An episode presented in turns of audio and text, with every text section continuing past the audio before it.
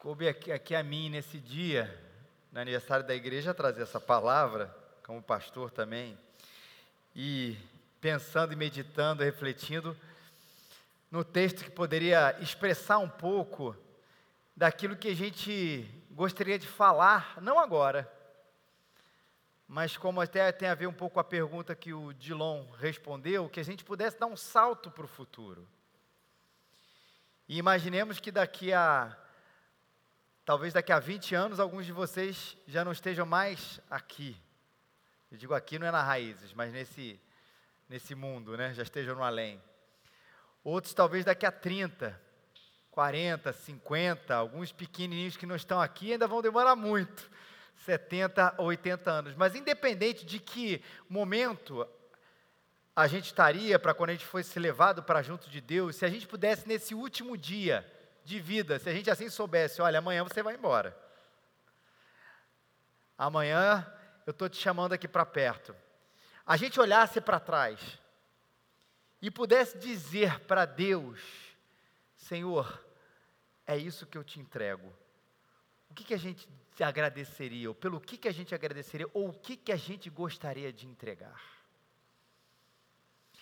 Eu sei que nós somos atraídos a entregar a querer entregar muita coisa.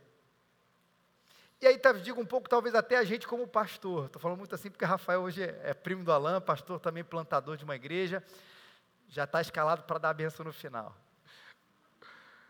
Mas a gente é, é, às vezes é impelido a desejar coisas que nem sempre é aquilo que Deus deseja.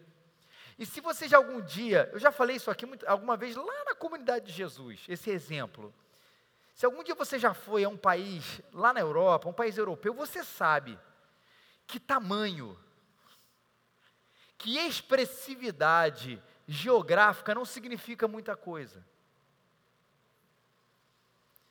Você vai talvez numa cidade europeia, grande ou pequena, você tem lá a rua São João Batista, esquina com a Lucas do não sei quê, Mateus não sei quê, perto da catedral de não sei o quê, pela catedral do santo tal, santo tal. Não falta igreja, não falta nome de rua, mas qual é a expressão do evangelho ali? Quase nenhuma. E parece que às vezes a gente ainda sonha com coisas que Deus já disse através da história, assim, cara, não é por aí. Não é por aí. Se vocês estão esperando construir um grande local, somente um grande local, para que haja uma afluência de gente, dá uma olhadinha na história. Vê se isso, um pouco acima da linha do Equador, trouxe para vocês hoje aqui, ou é hoje um grande exemplo daquilo que é necessário. Ou seja, belas igrejas vazias de gente do Evangelho. Não é? Um exercício simples como essa pequena obra, isso não é uma obra, nem uma pintura, uma reforma, de quantas vezes a gente empolgado, porque é legal, o pastor Ricardo Barbosa fala que pastor gosta de obra, porque parece que é quando ele vê alguma coisa concreta acontecendo. Porque a gente sempre trabalha na base da subjetividade. Porque aí fica assim, pô, o que, que eu posso de concreto ver em relação à igreja? Obra, finança e gente. Isso é concreto. Mas o que, que é importante para Deus?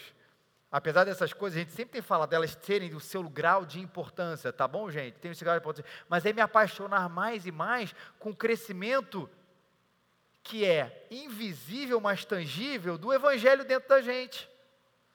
Mas não é uma coisa que eu posso chegar assim, eu posso dizer assim, olha, essa semana essa parede foi pintada, mas eu não posso chegar assim, olha, essa semana, Lucas, você teve um crescimento de 5% do Evangelho em você, que bom.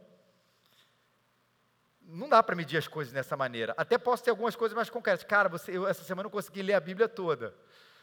toda todos os dias. Semana eu consegui ler a Bíblia toda, pô, não leu nada. É, não leu nada. Pois essa semana orei todos os dias, essa semana eu evangelizei três pessoas. Claro que esses são excelentes indicadores, mas que a gente não vai ficar aqui medindo. E que nem necessariamente representam que você teve um grande salto se todas essas coisas aconteceram. Por isso que a igreja trabalha muitas vezes com sim alguns dados concretos, mas outros que são tangíveis, mas quase invisíveis, que o evangelho crescendo dentro da gente. Mas esse é o caminho. Não é a paixão pela estrutura, mesmo ela sendo necessária. Não é paixão pelos números, mesmo ele tendo o seu valor, ou pelas finanças sendo o seu valor, mas pelo crescimento do Evangelho em nós. E a gente tem que aprender cada vez mais com isso. Que de fato, no último dia, e eu encaro todo mundo aqui como plantador dessa igreja, chega aqueles que estiveram há muitos anos atrás, no início, aqueles que chegaram recentemente, a gente não vai chegar para Deus e falar assim para Jesus: Senhor, o meu legado na igreja foi ter construído e colocado 50 tijolos, ou ter colocado tantos sacos de cimento, ou ter passado tantas demãos de tinta, porque apesar disso, mais uma vez, ter o seu valor, não é sobre isso. Cristo não veio para habitar entre nós para que nós fôssemos erguidores de grandes igrejas. Cristo não veio habitar entre nós para que nós fôssemos uma numerosa multidão. Mas ao invés de eu ficar inventando o que talvez eu poderia dizer para vocês, eu prefiro ficar com um dos últimos discursos, até já citado aqui pelo Alain e pelo Pedro, foi um dos dois que foi João capítulo 17. Abre comigo a sua Bíblia. Um texto que eu encaro ele como esse momento onde Jesus, talvez, se você precisa de uma Bíblia, é só levantar sua mão, a gente vai entregar para você onde você está. É, é a história de Jesus, que é o Evangelho, um dos quatro Evangelhos, segundo o relato de João, um apóstolo, um homem que caminhou ao lado de Jesus. E aí o capítulo 17 é o número grande, o capítulo 17, a gente vai ler esse versículo, esse capítulo inteiro. Que como Jesus tivesse chegado diante de Deus, do Pai, o Filho diante do Pai, e o que, que ele entrega? O que, que ele demonstra? O que, que ele diz? Olha, assim, foi para isso que eu vim, é isso que eu tinha que fazer, com o teu povo, com a tua igreja, e foi isso que eu fiz. Porque eu preciso, eu desejo, nós precisamos, nós desejamos, nós, se não desejamos, devemos desejar assemelhar-se com as coisas que Jesus disse para o Pai. E não com as coisas que a gente inventa. E não com as coisas que talvez tenham seu valor, mas elas são periféricas. Acompanha comigo, tendo Jesus falado dessas coisas, levantou os olhos aos céus e disse: Pai, é chegada a hora, glorifica teu filho, para que teu filho, para que o filho te glorifique a ti. Assim como lhe conferiste autoridade sobre toda a carne, a fim de que ele conceda a vida eterna a todos que lhe deste. E a vida eterna é essa, que te conheçam a ti, o único Deus verdadeiro, a Jesus Cristo, a quem enviaste. Eu te glorifiquei na terra, consumando a obra que me confiaste para fazer. E agora glorifica, meu Pai, contigo mesmo, com a glória que eu tive junto de ti antes que houvesse mundo. Manifestei o teu nome aos homens que me deste do mundo. Eram teus, tu nos confiastes, eles têm guardado a tua palavra. Agora eles reconhecem que todas as coisas que me tens dado provêm de ti, porque eu lhe tenho transmitido as palavras que me deste, e eles a receberam, e verdadeiramente conheceram que saí de ti, e creram que tu me enviaste. É por eles que eu rogo, não rogo pelo mundo, mas por aquele que me deste, porque são teus. Ora, todas as minhas coisas são tuas, e as tuas coisas são minhas, e neles eu sou glorificado. Já não estou no mundo, mas eles continuam no mundo. Ao passo que eu vou para junto de ti, Pai Santo, guarda-nos no teu nome que me deste, para que eles sejam um, assim como nós. E quando eu estava com eles, guardava-os no teu nome que me deste, protegi-os e nenhum deles se perdeu, exceto o filho da perdição, para que se cumprisse as Escrituras. Mas agora vou para junto de ti, e isto falo no mundo para que eles tenham o meu gozo completo em si mesmos. Eu lhe tenho dado a tua palavra, o mundo os odiou, porque eles não são do mundo, como também eu não sou. Não peço que os tire do mundo, e sim que os guarde do mal. Eles não são do mundo, como também eu não sou. Santifica-os na verdade, a tua palavra é verdade, e assim como tu me enviaste ao mundo, eu também os enviei. E a favor deles eu me santifico a mim mesmo, para que eles sejam também santificados na verdade.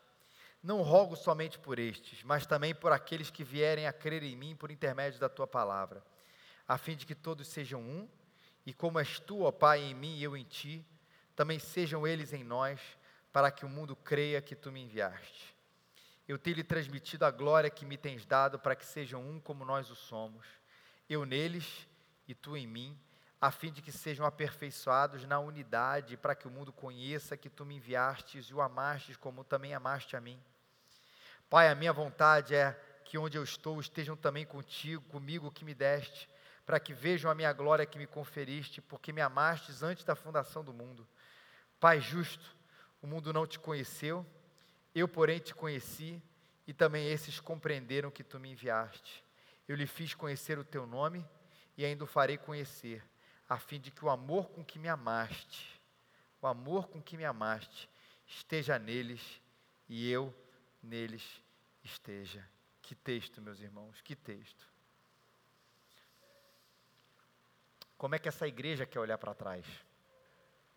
Sei que nós só temos um ano, ou talvez como todo ano, nós queremos olhar para trás e falar do nosso real avanço. E eu vou falar, se eu fosse pregar esse texto em cada um dos seus detalhes, a gente faria uma série de sermões sobre oração sacerdotal. Mas elenquei aqui algumas das coisas. E rapidamente, versículo 4, já entrando aqui no texto, eu te glorifiquei na terra, completando a obra do qual me encarregaste. É olhar para trás e dizer: Nós glorificamos o nome de Jesus. Coisa simples, até subjetiva de nós, demais para algumas pessoas, mas pensa que muitas vezes esse não é o nosso paradigma de igreja.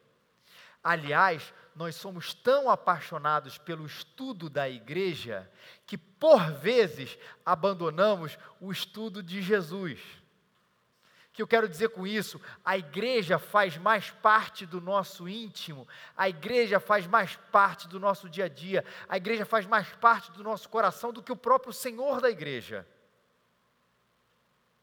E a vida da gente não pode ser assim, porque o que Cristo quer de nós é que a gente glorifique o nome dele aqui na terra e não glorifique o nome da igreja dele aqui na terra.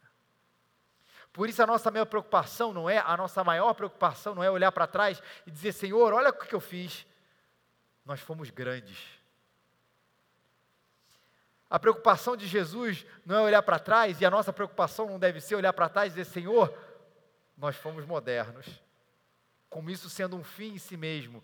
Senhor, nós tivemos a melhor logo, nós tivemos o melhor departamento X, nós tivemos a ideia mais inventiva. Nós nos enxergamos como a última coisa mais interessante para o bairro do Flamengo ou para o Rio de Janeiro. Não, mas na simplicidade das palavras de Jesus, Senhor, nós glorificamos o Teu nome e podemos fazer isso, pequenos ou grandes. E devemos fazer isso, gente, no momento da crise ou nos momentos maravilhosos de céu de brigadeiro que eventualmente as igrejas passam. Mas qual o foco disso tudo? O propósito geral da igreja, seu, meu, o nosso, é olhar para trás e dizer: Eu glorifiquei o teu nome, Senhor, com tudo que nós fizemos. Claro que sim, Deus é honrado quando nós fazemos atos. Fizemos um ato de caridade. Quando a gente chega diante da casa, na nossa casa, para adorar Ele do nosso fundo do nosso coração. Quando a gente vai glorifica o nome dEle, para a gente amando a nossa família. Claro que sim, mas Deus não está falando aqui, Cristo não está falando que Ele fez apenas atos de glorificação a Deus. Muito dessa espiritualidade que a gente às vezes tem, onde a gente até enxerga a nossa vida espiritual e a nossa vida secular, como se fossem coisas estanques. Aqui no meu momento tem um secular, mas eu tenho aqui uma coluna que eu estou aqui, nesse momento, nesse é, período do meu dia, ou no período da minha semana, que eu vou glorificar a Deus, aí eu paro de glorificar a Deus e continuo na minha semana fazendo isso, isso e aquilo, aí tem outro momento que eu glorifico a Deus, onde eu faço isso, depois eu volto a não glorificar a Deus, isso não existe. Porque glorificar a Deus não são atos que o exalta, exaltem, mas é a nossa vida inteira, o coração de toda a igreja, e isso tem a ver com o crescimento do Evangelho, convergindo para que a nossa vida seja inteira um glorificar a Deus. E isso é muito mais complexo e mais simples do que a gente imagina. Mais complexo porque nós preferimos a espiritualidade da atividade. Nós preferimos a glorificação da atividade. Me pede para fazer isso que eu faço. Me pede para executar essa tarefa da igreja que eu executo. Até às vezes me pede para liderar isso que eu executo, mas pedir, que é o que Jesus pede, que a gente dê todas as coisas, tudo que nós somos para Ele é simples, porque é isso, não há mais nada que inventar, mas é complexo porque a gente se agarra em outras coisas que a gente não quer dar para Ele para glorificá-lo.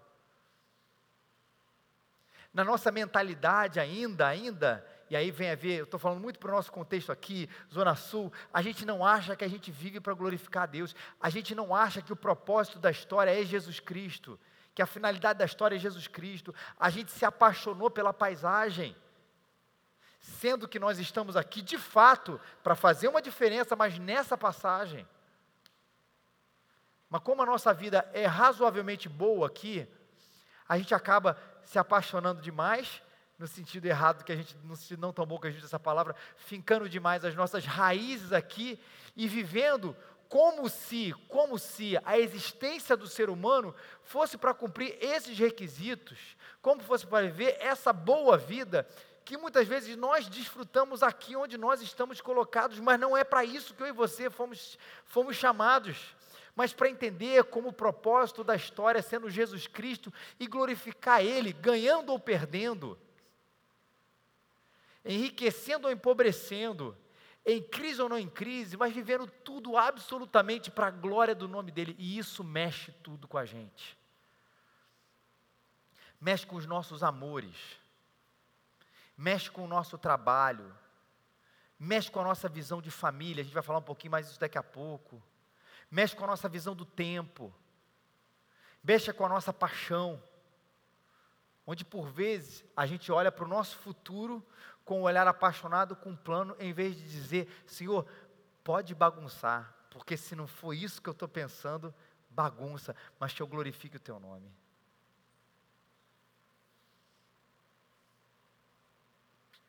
Eu estava visitando minha irmã esse fim de semana, esse feriado. São três horas e meia para ir, três horas e meia para voltar. Então haja papo. As crianças assistindo DVD um pouquinho, a gente conversando, eu e Rafa. E a gente falou um pouquinho, até eu não vou nem falar da ilustração do Piper, mas a gente falou um pouquinho sobre essa coisa toda da aposentadoria. E a gente foi batendo um papo sobre essa história. De que não que a gente está querendo se aposentar, por favor. Mas como a aposentadoria, falando no contexto norte-americano, e isso aqui no Brasil também não, não pode fugir um pouco disso, ou deveria fugir, mas lá a gente caminha para o mesmo lugar, ela virou um ídolo. Aquela história de que eu quero trabalhar a vida inteira para nos últimos dias, e nos últimos dias, lê-se 15, talvez, 15 anos, 10, 15, 20 anos, eu poder descansar. Esse é um ideal muito americano que a gente cada vez mais importa. Lembre disso. Há problema de descansar quando a gente for mais velho? Não. Há problema de ter uma aposentadoria financeiramente falando interessante? Não. O problema é você viver para isso. É você enxergar que quando você tiver 60, 70 anos, a sua vida vai fazer sentido. Quando você comprar, o ideal americano é diferente do nosso, para comprar uma casa na Flórida, ficar ali naquele tempo quente, cuidando dos netos, e na igreja de manhã, almoçando no domingo e acabou. Cara, olha para mim, sinceramente, isso não é apaixonante? Se você disser que não é, você está mentindo. Porque é. Mas ao mesmo tempo é sem propósito, se for só isso. Mas se a gente não se envolver na obra e no Evangelho de maneira intensa, a nossa aposentadoria não vai valer de absolutamente nada, porque a gente foi chamado para glorificar o Senhor do dia zero ao último dia da nossa existência.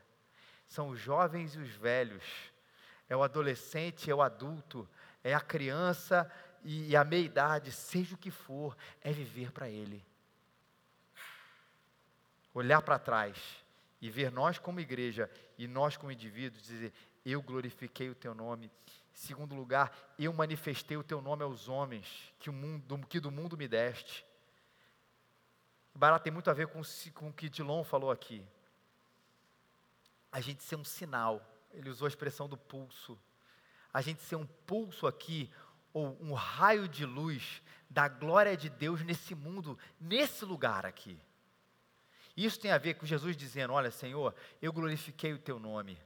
E a gente vai viver para isso, como igreja e como indivíduo. Senhor, eu manifestei o teu nome aos homens que do mundo me deste, como igreja e como indivíduo. E por que, que essa história da manifestação é tão importante? Porque a manifestação, ela mostra ao mundo, através da palavra, mas também através de tudo que a gente faz, o caráter, a pessoa de Deus. Parece óbvio, mas por vezes a gente se apaixona pelo modelo monástico da igreja. O que é o modelo monástico?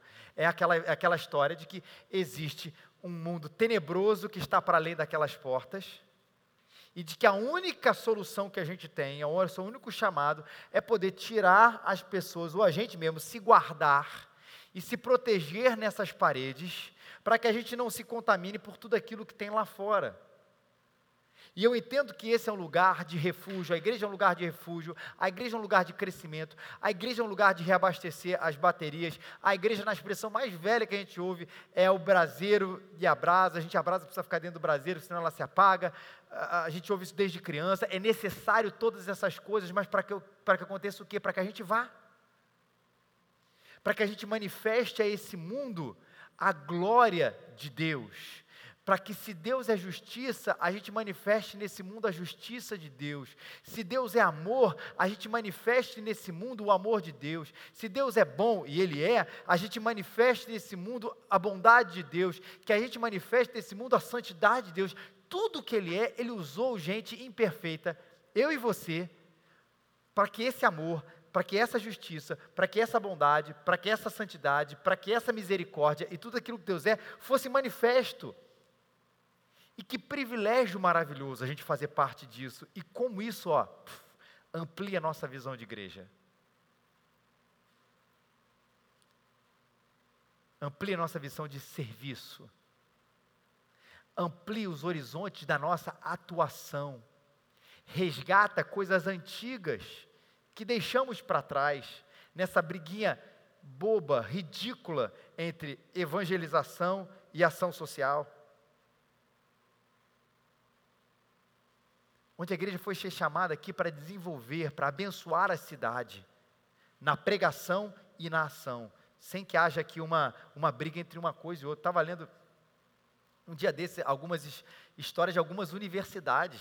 Eu já falei aqui, eh, recentemente eu vi que a própria Harvard já sabia, fundada pelos cristãos. Sorbonne, eu já sabia, fundada pelos cristãos, e uma outra universidade famosíssima nos Estados Unidos, a Yale, fundada por quem? Por cristãos. E não é fundada por cristãos porque os caras resolveram, e nada contra, resolveram ganhar dinheiro com a universidade. Mais uma vez, não está errado nisso. Mas porque a visão deles sobre a glória de Deus, sobre o desenvolvimento daqueles países, no caso a França, ambos os outros dois nos Estados Unidos, foi isso que motivou esses caras a falar assim: vamos fazer essa universidade. Vamos manifestar a glória de Deus nesse mundo. Eu tenho lido cada vez mais e me apaixonado por um tema que acho que é bizonho, bizonho, mas que a igreja não pode se calar. Sabe um negócio que movimenta 150 bilhões de dólares por ano, gente? Tráfico de gente, tráfico humano. E sabe qual é um dos dois maiores países que fazem isso? Onde há a receptação das pessoas, especialmente as crianças? Tailândia aí? Brasil. A gente pode falar assim, ai, que pena. Mas que bom que o culto está aqui, né? Quando a gente fala de ação social, a gente está falando de manifestação do amor de Deus, do Deus que se importa com essas crianças, jovens, especialmente mulheres vulneráveis que são traficados por diversos motivos, sexual ou de trabalho, que estão nesse momento agora sofrendo horrores que vão marcar o resto da sua vida.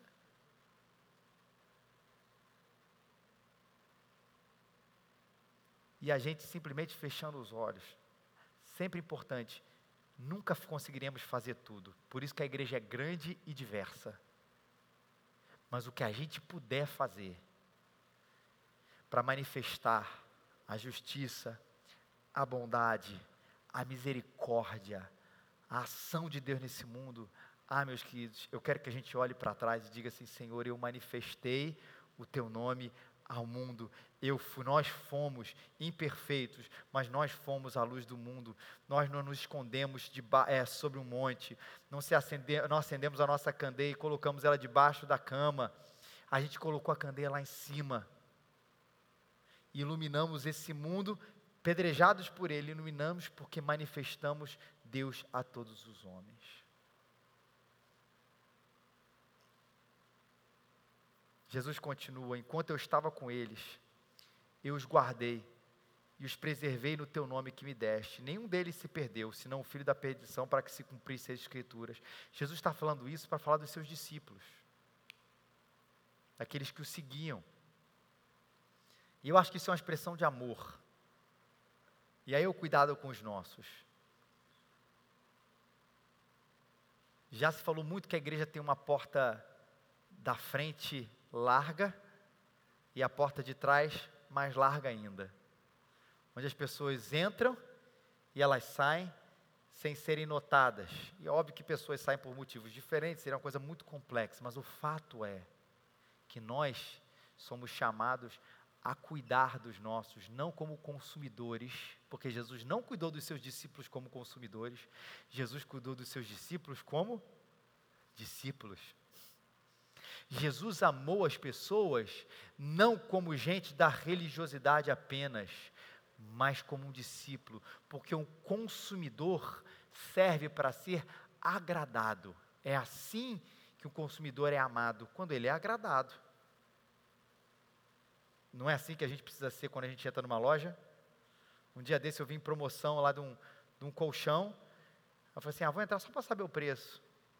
Eu falei assim, moço, quanto é o colchão? Ué, qual colchão que você quer? Eu falei assim, não, aquele tamanho e tal, é, mas tem vários. Eu falei, é, mas você me deu uma estimativa, ah, mas se o senhor não.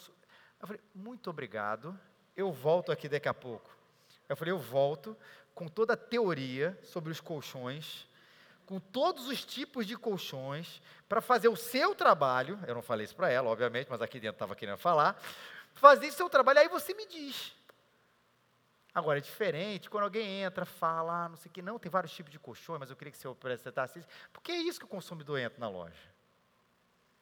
Pelo menos em algumas lojas. Mas um discípulo não é. Um discípulo é para ser desafiado. A gente ama as pessoas desafiando elas para que elas andem mais perto de Jesus. E o relacionamento que Jesus usava com seus discípulos era esse: eu os guardei e os preservei no seu nome. Que palavra interessante, guardar. Jesus usou esse termo, essa palavra, para falar que o vinho melhor era guardado para o final, na, na transformação da água em vinho. Jesus, essa palavra, quando falou que a gente tinha que guardar os seus mandamentos, são coisas preciosas, são coisas de valor. E era assim que Jesus guardava os seus discípulos. O melhor é para o final, e os mandamentos aqui dentro, as coisas mais preciosas precisam ser guardadas no nosso coração. A gente ama as pessoas aqui dentro, guardando elas, desafiando elas a serem discípulos. A gente ama guardando, e aí que entra a nossa própria casa. Guardando os discípulos mais importantes que cada um de nós aqui, que temos uma família menor, temos, que são os discípulos que moram com a gente. Isso é sempre um ponto importante. A gente projeta, muitas vezes, meu filho vai ser isso, ele vai estudar aquilo, ou eu gostaria que ele fizesse isso, gostaria que ele estudasse aquilo, e toda a projeção do futuro tem a ver com o aparente sucesso.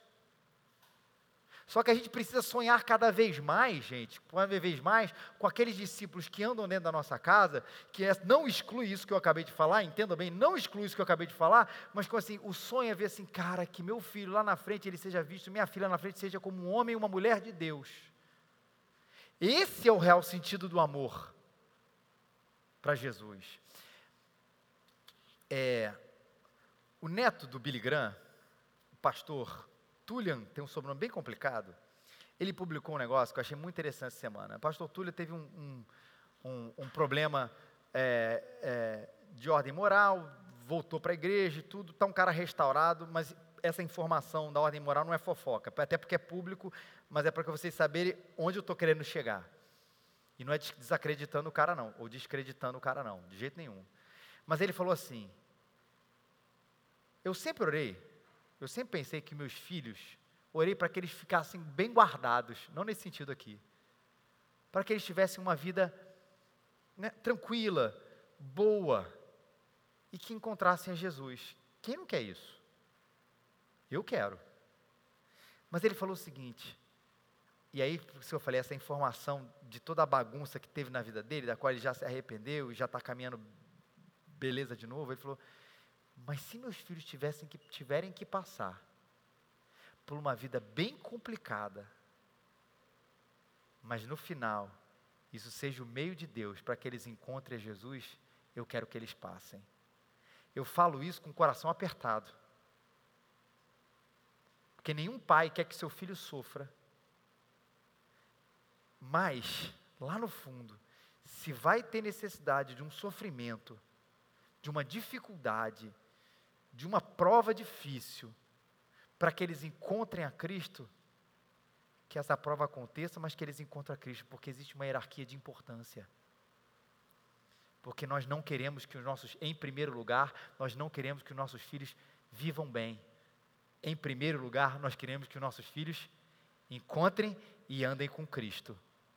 E se o caminho nessa história for um caminho tortuoso, e eu não quero, tá, gente? Mas se o caminho for tortuoso, mas ele levar ao conhecimento da pessoa de Jesus, caramba, é isso que eu quero. Com dor no coração, mas é isso que eu quero. É amar. Não é só dar beijo, mas é amar a família da fé discípulos com o Jesus com seus discípulos, é amar essa família de sangue que também são os nossos discípulos. Guarda das heresias. Guarda do pecado. Guarde eles da indiferença a respeito de Deus. A casa e a igreja. Tem um monte de heresia que, que acontece agora. A gente vai passar por essa caravana de heresia. Não se preocupe, daqui a pouco vem outra.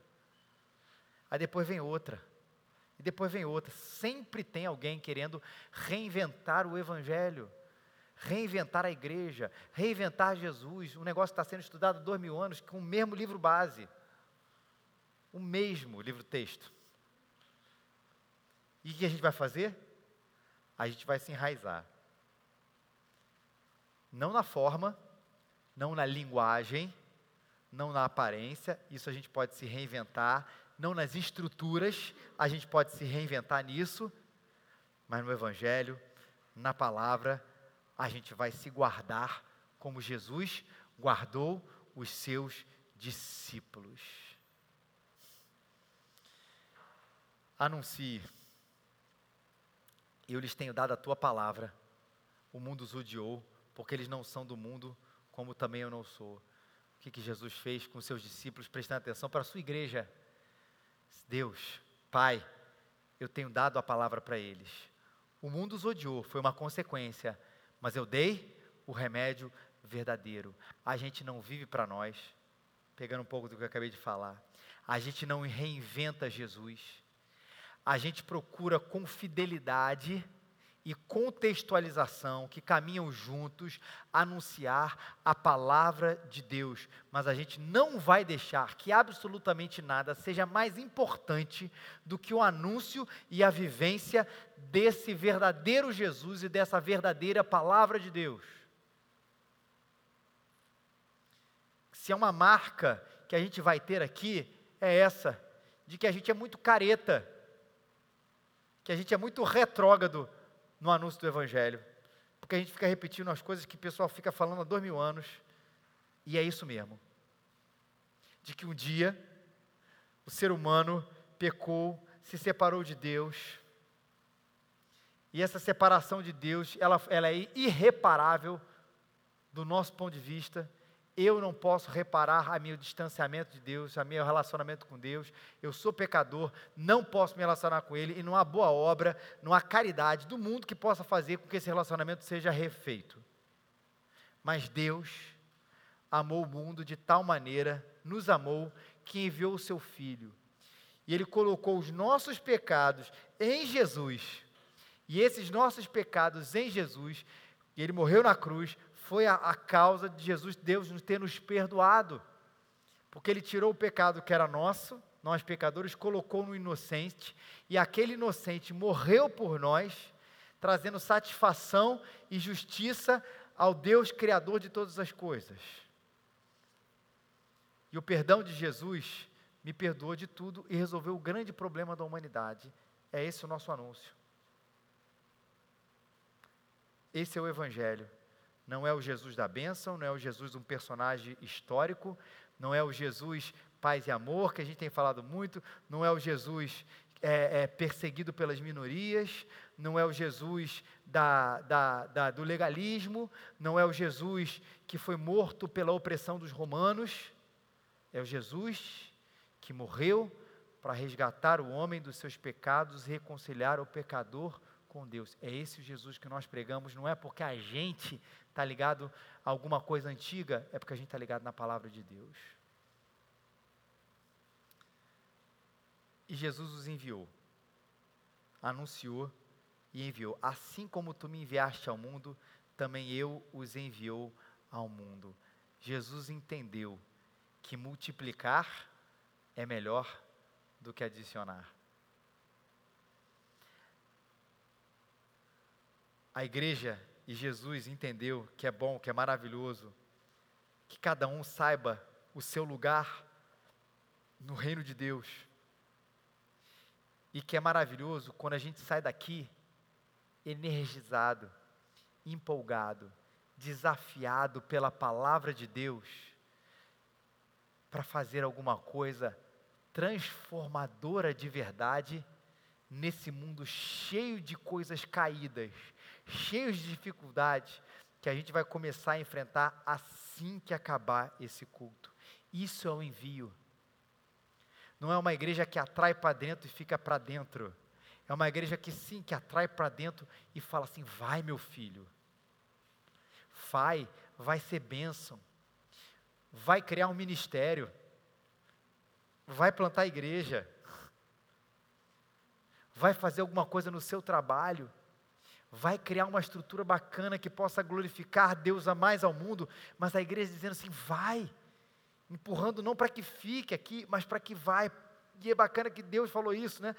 Eu, Jesus falou, eu fui enviado por Jesus, e eu também enviei esses discípulos para o mundo formou eles espiritualmente, entregou aquela palavra, os amou, os guardou, mas para que eles possam ir, pregar o Evangelho, fazer discípulos, ser sal da terra, ser luz desse mundo, onde quer que esses discípulos pudessem ir, e eles, na força do Espírito Santo, revolucionaram esse mundo.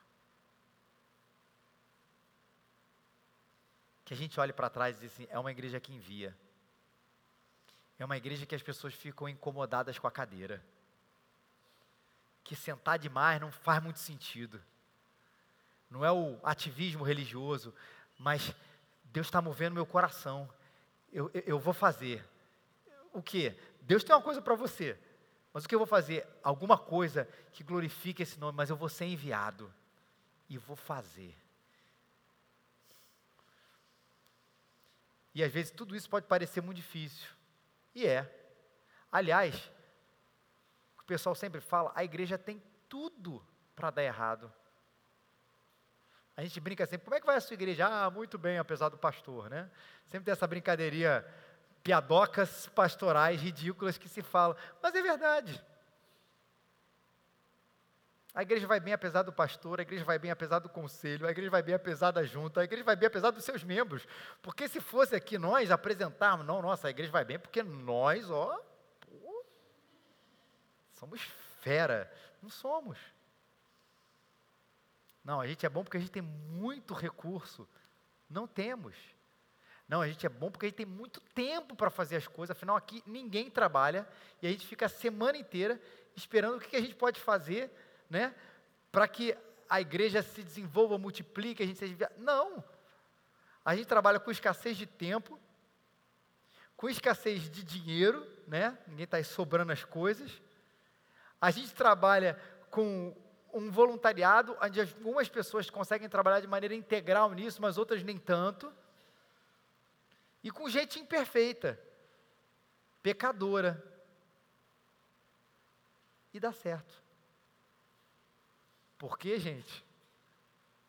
Por causa do dono dessa igreja. Nesse texto, a Bíblia nos diz, Jesus nos diz, que ele estava intercedendo por nós. Uma intercessão que, que rompeu os laços temporais, não era só para aqueles dias de Jesus, mas até para os nossos dias. E é por isso que isso está de pé, é por isso que Raízes está de pé. Não foi porque ela foi uma boa ideia, gerida por boas pessoas, mas porque ela tem um grande rei, ela tem um grande salvador ela tem um grande Jesus. E a gente quer andar, e a gente tem andado de joelhos nessa confiança. Que a gente possa olhar para trás e viver dessa maneira, gente. Ah, Senhor, esse é meu último dia. Eu olho para a minha vida, eu olho para a minha igreja, eu glorifiquei o Senhor, manifestei o Seu nome. Eu amei, eu anunciei, eu enviei, eu fui enviado, eu anunciei, eu amei, eu manifestei, eu glorifiquei. Na simplicidade e profundidade dessa palavra, que a gente quer olhar para trás e dizer: está aqui essa igreja, Senhor. Vamos ficar de pé?